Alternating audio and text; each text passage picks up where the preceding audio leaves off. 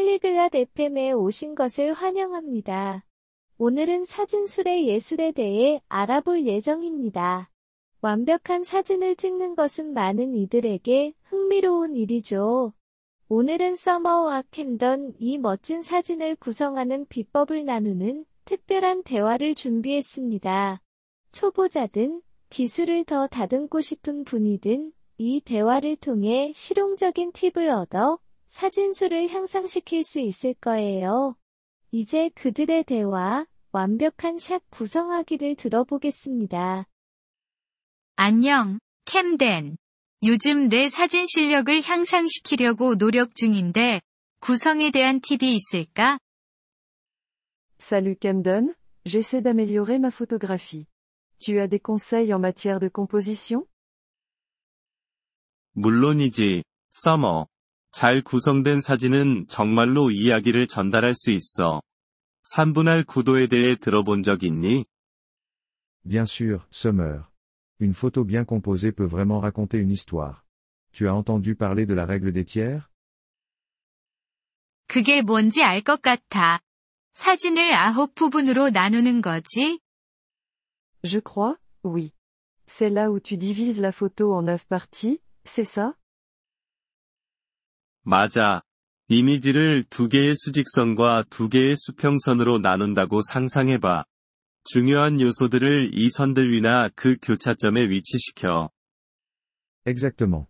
Imagine que ton image est divisée par deux lignes verticales et deux lignes horizontales. Place les éléments importants le long de ces lignes ou à leurs intersections. 아, 이해했어. 그럼 사진이 더 흥미로워지는 거야? Ah, je vois. Ça rend la photo plus intéressante 그래. 관객의 시선을 사진 안으로 끌어들이는데 도움이 돼. 넌 어떤 종류의 사진을 찍고 싶어 해? Exactement. Ça aide à attirer le regard du spectateur dans l'image. Quel genre de photo prends-tu 나는 자연 사진을 찍는 걸 좋아해. 나무, 꽃, 풍경 이런 것들 말이야. J'adore la photographie de nature.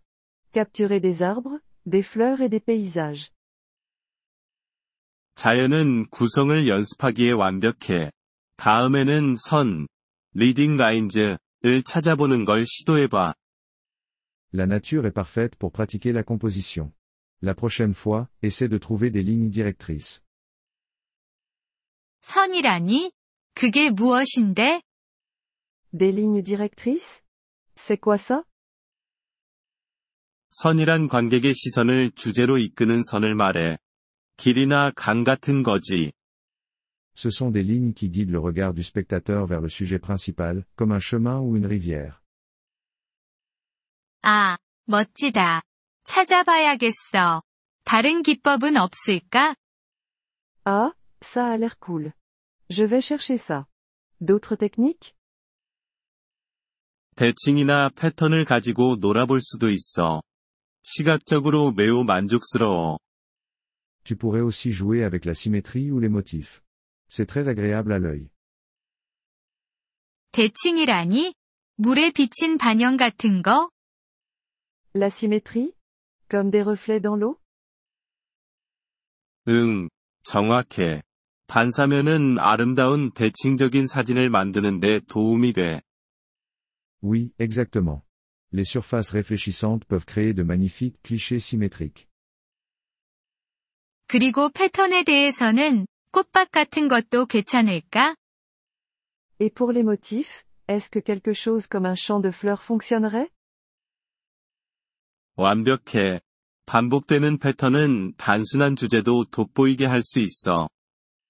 Parfaitement. Les motifs répétitifs peuvent faire ressortir un sujet simple. 배경에 대해서는 어떻게 생각해? 나는 가끔 배경을 다루기 까다롭다고 느껴. Et les arrière-plans Je les trouve parfois compliqués. 배경은 단순하게 유지하는 게 좋은 팁이야. 배경이 주제에서 관객의 주의를 빼앗지 않도록 해야 하니까. Un bon conseil est de les garder simples. Tu ne veux pas que l'arrière-plan distrait de ton sujet principal. 그러게 말이야.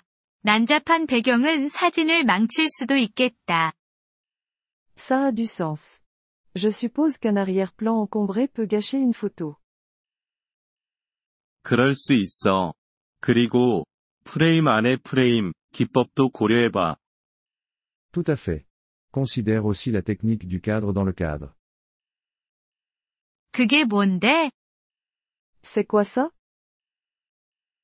창문이나 아치 같은 자연적인 프레임을 사용해서 주제에 초점을 맞추는 거야. 꽤 효과적이지.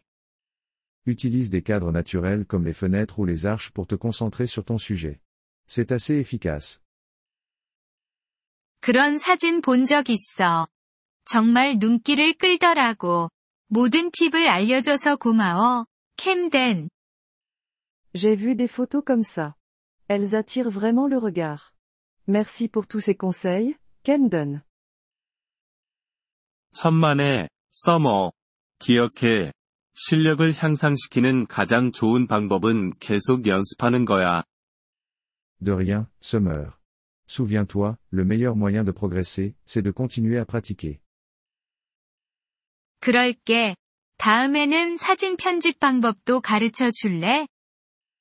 Je vais le faire. Et peut-être que la prochaine fois, tu pourras me montrer comment retoucher les photos aussi. 물론이지. 다음에는 편집의 기초에 대해서도 다루어 볼게. 촬영 잘해. Avec plaisir. Nous aborderons les bases du montage la prochaine fois. Bonne séance photo. Nous vous remercions de l'intérêt que vous portez à notre épisode. Pour accéder au téléchargement audio, veuillez visiter polyglotte.fm et envisager de devenir membre pour seulement 3 dollars mois. Votre soutien généreux nous aidera grandement dans notre démarche de création de contenu.